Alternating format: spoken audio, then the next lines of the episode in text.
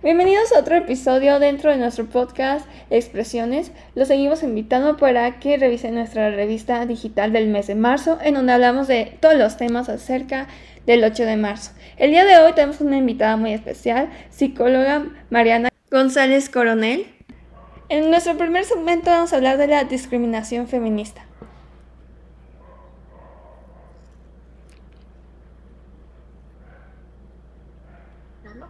Esta situación del rechazo y la agresión a todo lo que hacemos todas las activistas feministas. Y mucho, eh, incluso se ha dado eh, la agresión en forma de broma, en la cual se les dice a muchas mujeres eh, que esperan que no aparezcan en bolsas negras. Esto ha implicado en muchas mujeres que se dedican al activismo, eh, pues ha implicado un miedo terrible, ha implicado incluso que por algún tiempo dejen las redes sociales, que incluso hasta tenga que cambiar de número, eh, incluso les dé episodios de ansiedad, de depresión y pues el sobrevivir a todo este estrés y a toda esta acumulación de odio en, estas situaciones ha hecho imposible para muchas eh, seguir con esta lucha, ¿no? Y yo creo que es importante analizar que estas conductas violentas que se tornan en forma de broma, entre comillas, eh, pueden dañar emocionalmente a muchas mujeres y que volvemos a lo mismo, seguimos perpetuando patrones eh, patriarcales en el cual se violenta a la mujer y dicen que es humor negro. Entonces, eh, para mí significa un acto totalmente agresivo, violento y fuera de lugar, que no se debería de bromear con este tipo de cosas o de situaciones, porque es un miedo constante con el que se vive al ser mujer.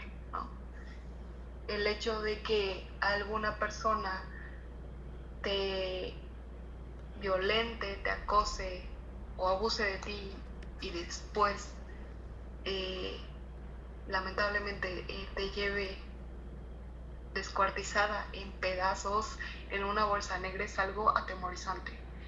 Y esta, estas situaciones se están dando mucho, lamentablemente, por lo que se ha visto, muchos de esos eh, de esas personas que atacan y agreden de esa manera muchas veces son niños. Y me preocupa la educación que se les está dando y el cómo se le está implementando eh, ciertos valores a estos niños. Entonces creo que es importante cuestionar y analizarnos el que estas conductas no están bien y no hay que normalizarlas bueno, después de hablar acerca de esta discriminación que se sufre en el feminismo, que es muy interesante, también toda esta perspectiva que ya se habló con esta pequeña introducción de Mariana, también vamos a hablar ahorita acerca del feminismo, porque si estamos hablando de la discriminación, pues tenemos que hablar en sí lo que está haciendo el feminismo y en sus dos principales ramas, que es la radical y la colonizada. Pues bueno, en la decolonialidad, eh, lo que plantea esta eh, teoría, por así decirlo, es que muchos de las eh, del poder que se ejerce, del patriarcado que se ejerce, es debido al colonialismo. Es decir, son problemáticas coloniales introducidas forzosamente en un puede ser en un país, pero más bien eh, en un cierto rubro de personas. Um, la colonialidad nos trajo en sí el binarismo de género. Lo que plantea esta teoría es eh, que el binarismo de género no existía antes de la colonización, ¿no? Esta situación de lo que es hombre y mujer no se planteaba antes hasta que aparecieron los colonizadores. En caso de México es un ejemplo claro, es, eh, son los españoles, ¿no? no los actuales, los antiguos españoles. Y lo que plantea también es que muchas de las situaciones que nosotros ahorita tenemos como creencias y pensamientos han sido debido a la colonialidad, ¿no? Entonces, eh, lo que queremos es acabar con estas situaciones en donde eh, nos encasillan también en, en estereotipos y en esta situación de creencias de lo que debemos creer y lo que no, o lo que está bien y lo que está mal, que son cosas que nos impusieron forzosamente todos estos colonizadores. Y bueno, entre ella, entre esto también eh, dicen que se choca un poco con la rama radical, pero eh, lo que está pasando mucho es que la rama radical no dice eso. La rama radical eh, nació a partir de los 60 y se fundamenta que la opresión de la mujer ha sido debido a la asignación de roles de género. Ejemplo, la mujer solamente debe cuidar a los hijos, atender, atender la casa o hacer el quehacer, y los hombres tienen que trabajar y tienen que proveer el dinero, ¿no? Es como una de las bases que plantea el radical. Y eh, bueno, lo radical no se basa en ser, eh, en ser extremista, se basa en que parte de la raíz de la mujer. Y la raíz de, la opresión del, del, patriarcado es como uno de los puntos que plantea esta, pues esta teoría y esta rama. Bueno, en la conclusión de nuestro primer segmento, de que aquí ya nos explicaron un poco de las diferencias entre estos dos, también quitando unos paradigmas, también quitando todos estos tabús que se tienen acerca del movimiento, ¿no? También toda esta discriminación que hay desde por supuesto, los medios, pero también desde nuestra sociedad, desde nuestras casas, ¿no? Desde cómo se nos ven en nuestras propias familias, ¿no? Cómo tratan de silenciarnos, cómo todo este circo mediático que se lleva a cabo en las redes sociales que nos hacen humanos. Entonces, esto ha sido muy importante para poder diferenciar y saber en realidad que estamos discriminando y que debemos de parar desde el primer paso. En nuestro segundo y final segmento vamos a hablar acerca de la violencia. Así que Mariana, por favor, cuéntanos. Pues algo que puedo decir acerca del daño psicológico que se ha ejercido en las mujeres y bueno, también de, del miedo que se vive es muchísimo esto de... Eh, se ha minimizado el daño psicológico que se causa en ciertas situaciones, ¿no?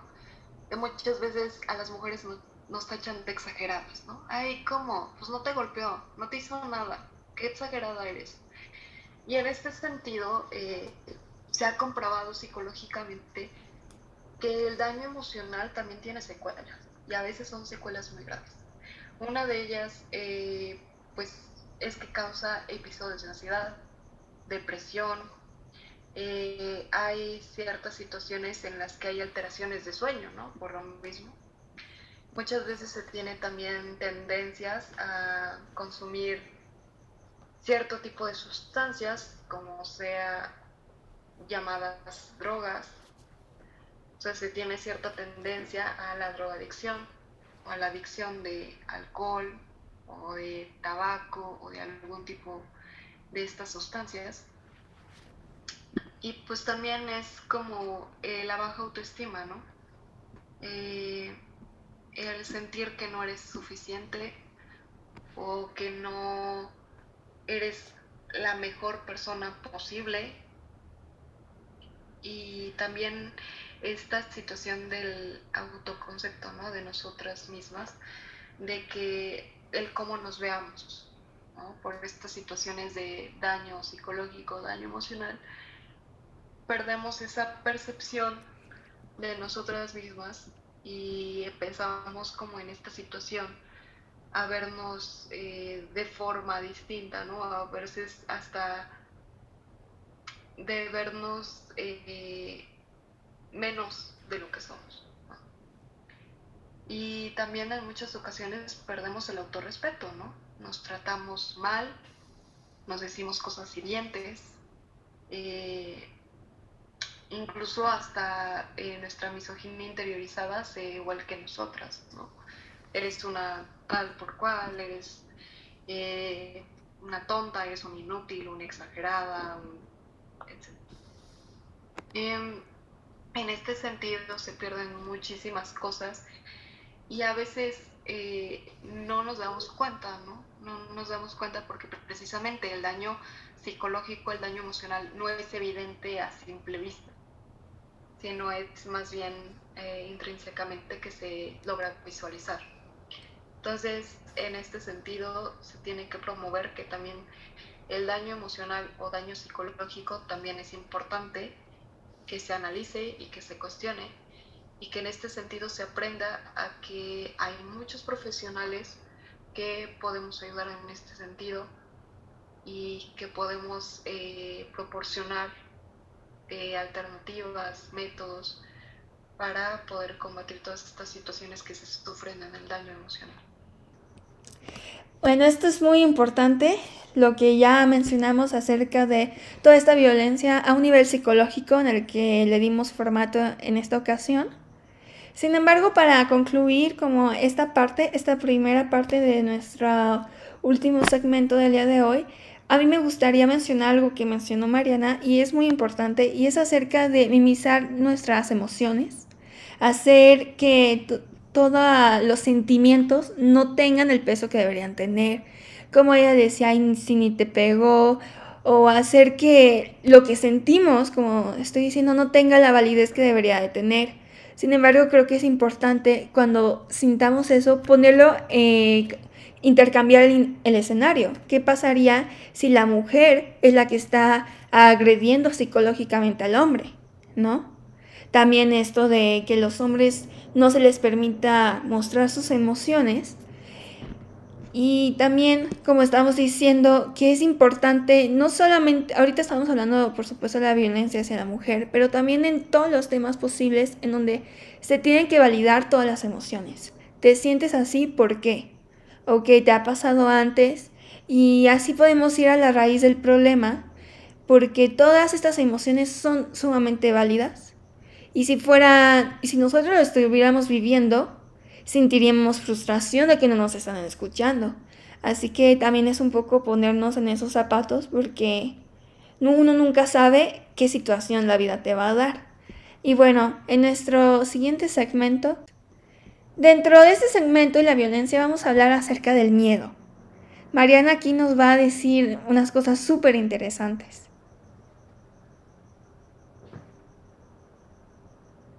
Pues bueno, hay un factor muy importante en todo esto que es de la violencia, el miedo a la violencia, ¿no?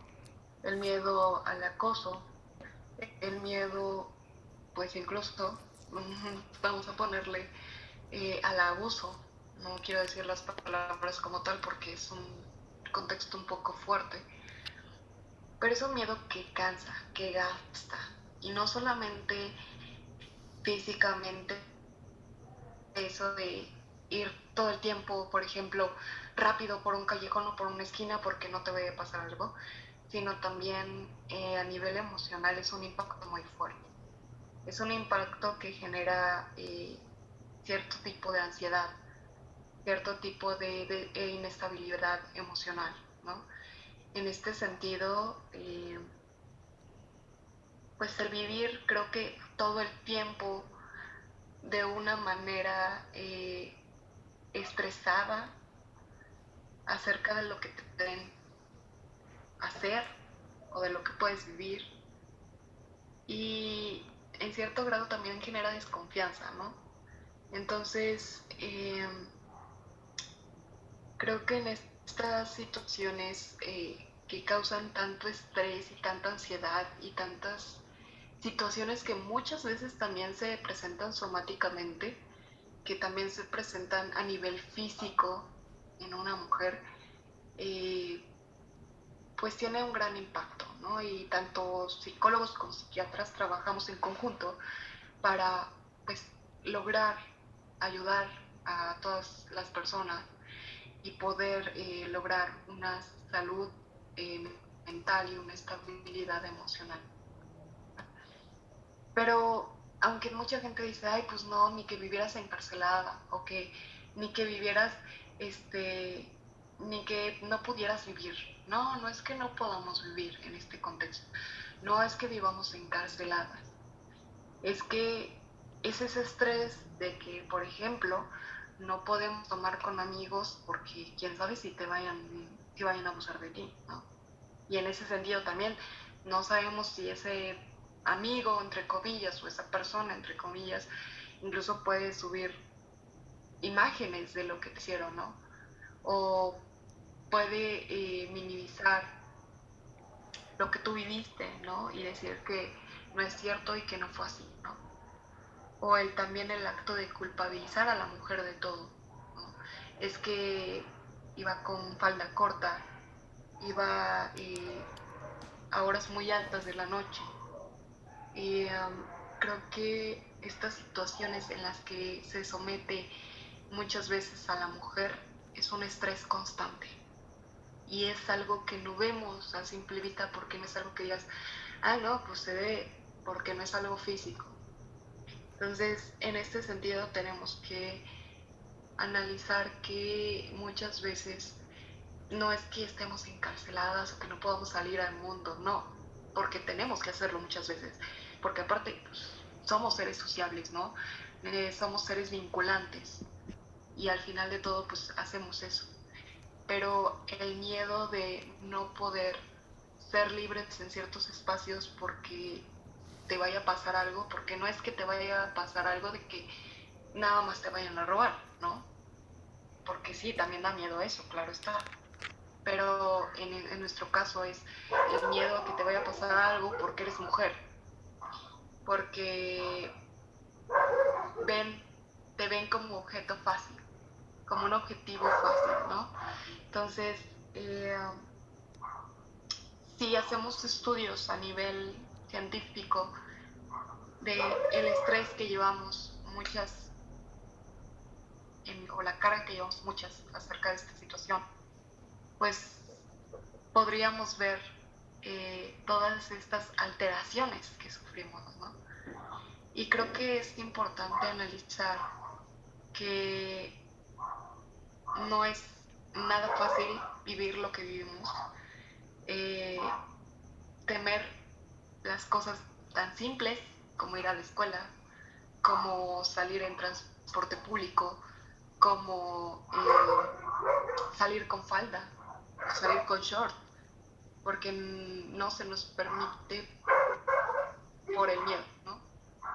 Entonces, en este sentido creo que hay que analizar todas estas conductas y todos estos patrones que han ejercido a la mujer en una opresión, nos han sumergido en una opresión en la que no podemos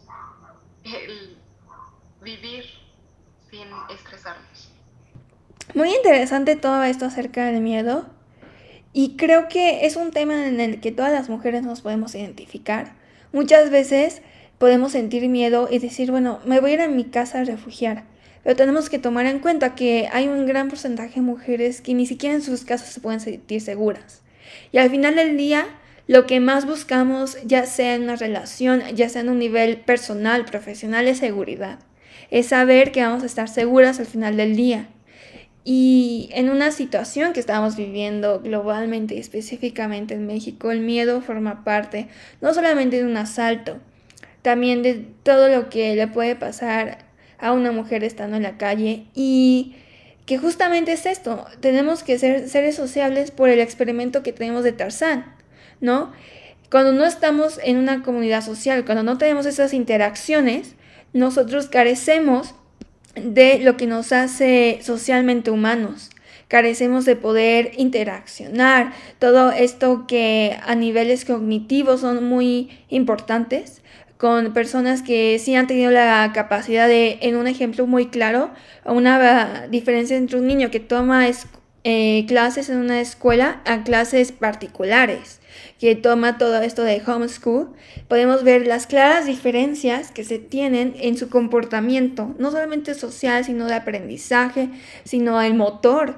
También es muy importante todas estas cuestiones y también del miedo de esa seguridad que necesitamos tener, esa seguridad que muchísimas veces no solamente es desde el lado social, también tenemos que desplazarnos a un trabajo para mantenernos y que en el trayecto del trabajo no nos podemos sentir, nos podemos no sentir seguras también en el trabajo y como digo, en muchas ocasiones decimos, bueno, ya que llego a mi casa voy a estar segura en mis cuatro paredes, nadie me va a atacar.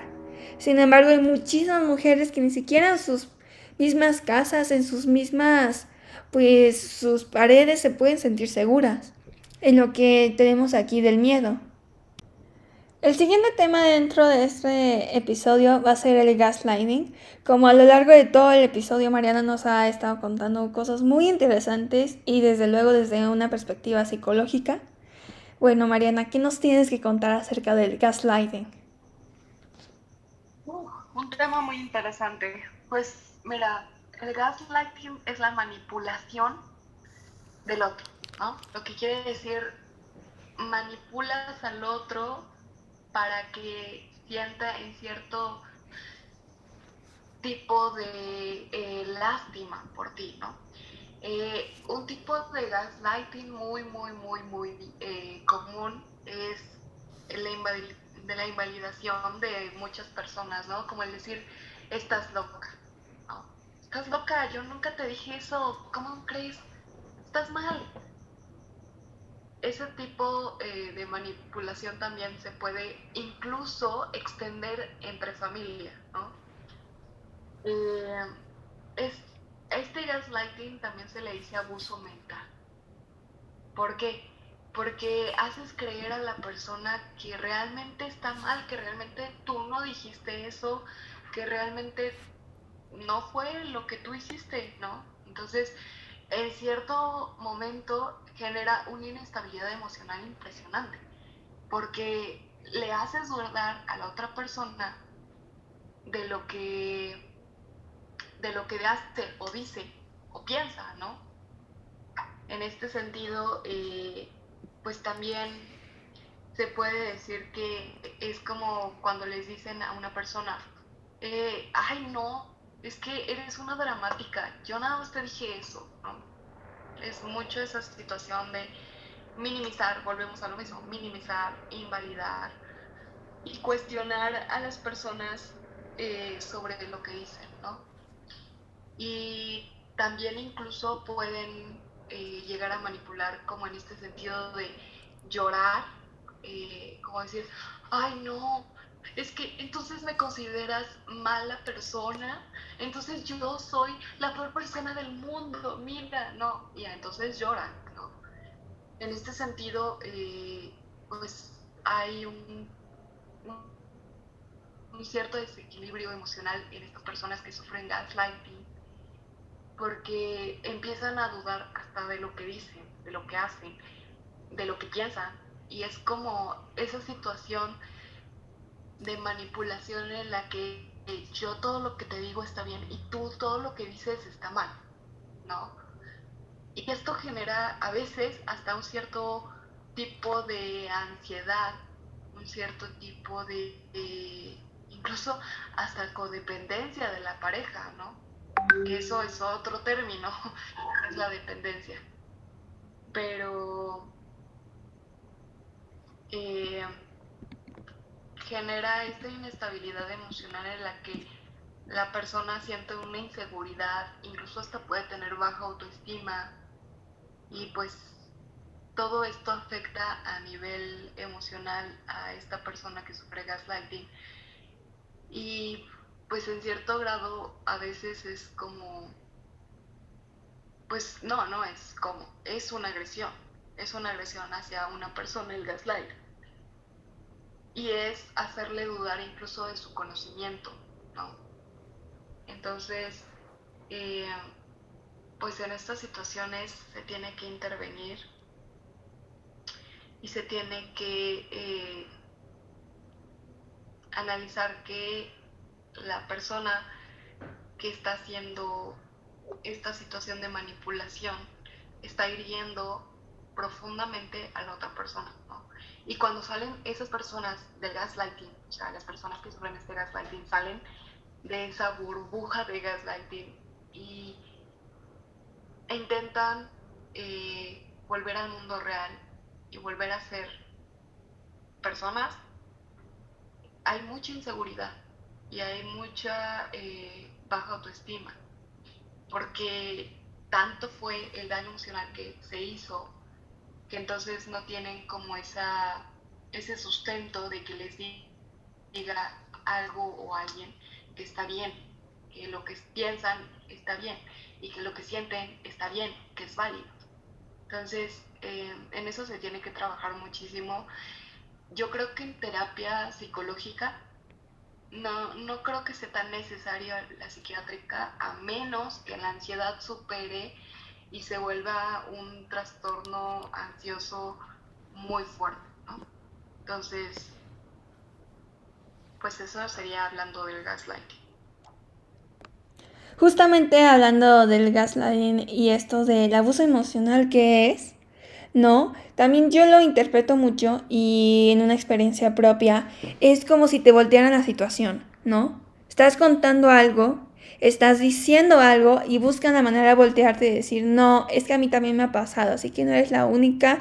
Invalidan de esa manera las emociones que, como ya lo habíamos hablado, es una violencia psicológica, es parte de lo que se vive día a día siendo mujer, ¿no? También esto que vamos a hablar en otro episodio más a fondo, pero es muy importante que lo mencionemos, que es acerca de esta competencia que se tiene que dar entre el hombre y la mujer, en el que lo podemos dar de que en cualquier tema que una mujer diga, no, es que me gusta tal cosa, que se le cuestione su conocimiento, cuando un hombre no pasa eso, o justamente se le cuestiona para y hacerle tipo de preguntas que hasta cualquier persona que no es que no sabe demasiado del tema se podría trabar para decir, no, es que no sabes como tú dices, no, es que estás mintiendo, es que es esto.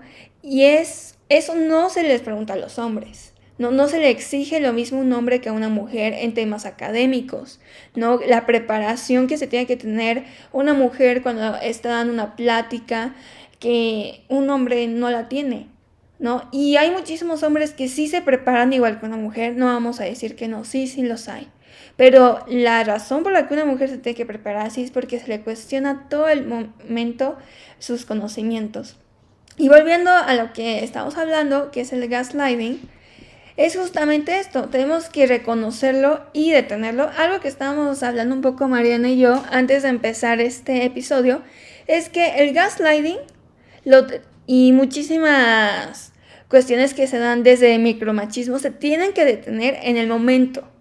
Así no es que seamos exageradas, no es exageración cuando si dejamos que esto siga, después no vamos a tener que solamente es violencia hacia la mujer. Tenemos un, un final fatal que es un feminicidio, que se da si no ponemos una una intermitente negación a quien nos traten de esta manera. Es exigir el respeto que necesitamos porque somos los dos seres humanos que estamos en el mismo ambiente donde nos desarrollamos de la misma forma y como ya hemos visto con todos estos paros que se llevaron en el año de aniversario del 9 de marzo del paro que se dio, la involucración que tiene la mujer a nivel académico, a nivel político y económico es muchísimas veces mucho más fuerte que el del hombre.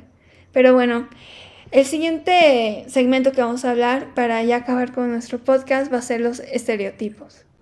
Para concluir, vamos a hablar acerca de los estereotipos, porque no podemos dejar de hablar de esto de la violencia sin la madre de todas las madres que pasa generación en generación en una herencia que ninguna mujer queremos, los estereotipos. Bueno, yo de esto puedo decir muchísimo experiencia propia también, que muchas veces se nos encasilla a las mujeres eh, en un solo tipo de mujer, ¿no?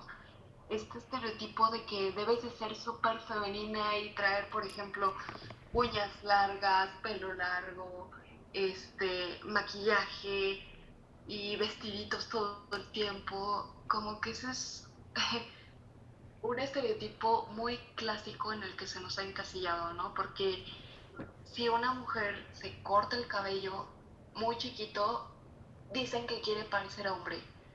Si una mujer, por ejemplo, tiene tatuajes, dicen que eso no lo debe usar una mujer y que se ve muy mal en una mujer. Pero si lo usa un hombre, dicen que se ve guapísimo, se ve galán, se ve, etc. Creo que esta necesidad de encasillar eh, a una mujer en roles de género y estereotipos muy marcados sobre cómo debe de ser, cómo debe de vestir eh, o qué debe de hacer, ¿no? Eh, ha causado esto a lo que mucha gente ha utilizado para agredir a personas trans, ¿no? Que es la disforia de género. No. la disforia de género en este contexto sería como en este afán de cancillarnos en un estereotipo de mujer perfecta, que es la suiza, la de pelo largo, la de no tatuajes, eh, la calladita, eh, la persona que solamente usa vestiditos y uñas y maquillaje, que está muy bien usarlos, claro está.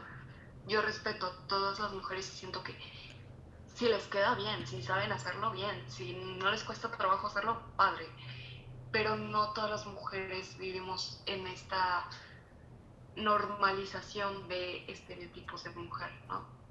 Muchas mujeres practicamos deportes eh, rudos o deportes de contacto. En este sentido, muchas mujeres eh, les gusta usar el cabello corto o incluso hasta se, se ponen pelonas y no por eso disminuye conocimiento o su valía, ¿no?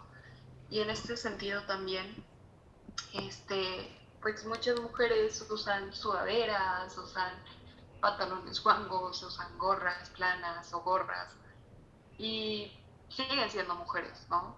También en esto de los estereotipos, pues está como las mujeres lesbianas, bisexuales e incluso las transexuales, ¿no? Que muchas veces se encasillado como esas no son mujeres. No, claro que son. Todas somos mujeres. Y creo que en este sentido hay que darle concientización de que ninguna mujer es menos válida por ser diferente. Y ninguna mujer es menos válida por ser, pues, una mujer que se maquilla o que se peina o que lo que sea, ¿no? Creo que hay que concientizar que las mujeres somos valiosas por ser personas punto y se acabó. Y creo que hay que tener eso en cuenta. Para terminar con este episodio, creo que lo que acaba de decir Mariana es muy importante y también mencionar, ¿no? Que si, si nos sentimos a gusto en algún estereotipo no significa que esté mal tampoco, ¿no? Cada quien es diferente, cada quien vive su vida de la manera en la que la quiere vivir, cada quien tenemos libre albedrío, tenemos libertad de expresión en donde si queremos cortarnos el pelo, pintarlo de cinco colores, que si queremos tatuarnos, que está todo válido porque es nuestro cuerpo. Y lo que estamos peleando en este momento es exactamente eso, poder tener la decisión de elegir, de decir sí, de poder decir no, que, que no nos quiten esta posibilidad de poder elegir el camino que queramos hacer con nuestra vida. Y los estereotipos es algo muy importante porque es algo que se le exige. Y hay demasiados estereotipos para la mujer, hay demasiados. Y es caer como en un abismo, porque si no los cumples, y aun cuando cumples cierto estereotipo, se te exige más y más y más. Hay un video muy interesante que se hizo el año pasado, justamente el 8 de marzo, en donde lo narra Cynthia Nixon, que es una actriz que sale en Sex and the City. Y aunque Sex and the City no es una serie como se prometió que en su tiempo que iba a ser súper feminista, súper abierta a ciertos temas. En algunos temas sí lo son y el personaje que hace Cynthia Nixon hay ocasiones que sí grita a un icono feminista. Hay ocasiones en las que no. Por supuesto eso pasa cuando el guion es, es escrito por un hombre. Pero sí tuvo algunos momentos y bueno, la actriz Cynthia Nixon narra este y justamente habla acerca de lo que una mujer tiene que hacer, de que tiene que estar delgada pero no demasiado delgada, que tiene que maquillarse pero no demasiado, que tiene que usar tacones pero tampoco, que tiene que enseñar pero tampoco puede enseñar demasiado, ¿no? Entonces es todo esto lo que estamos viendo y bueno, hemos finalmente llegado al final de este episodio. Sin más que agradecer a la participación de Mariana. Fue creo que muy importante tener esta perspectiva psicológica. Y bueno, este les pedimos que nos sigan en nuestras redes sociales, que van a poder ver en la descripción, y esperan nuestro siguiente episodio con también una invitada muy especial.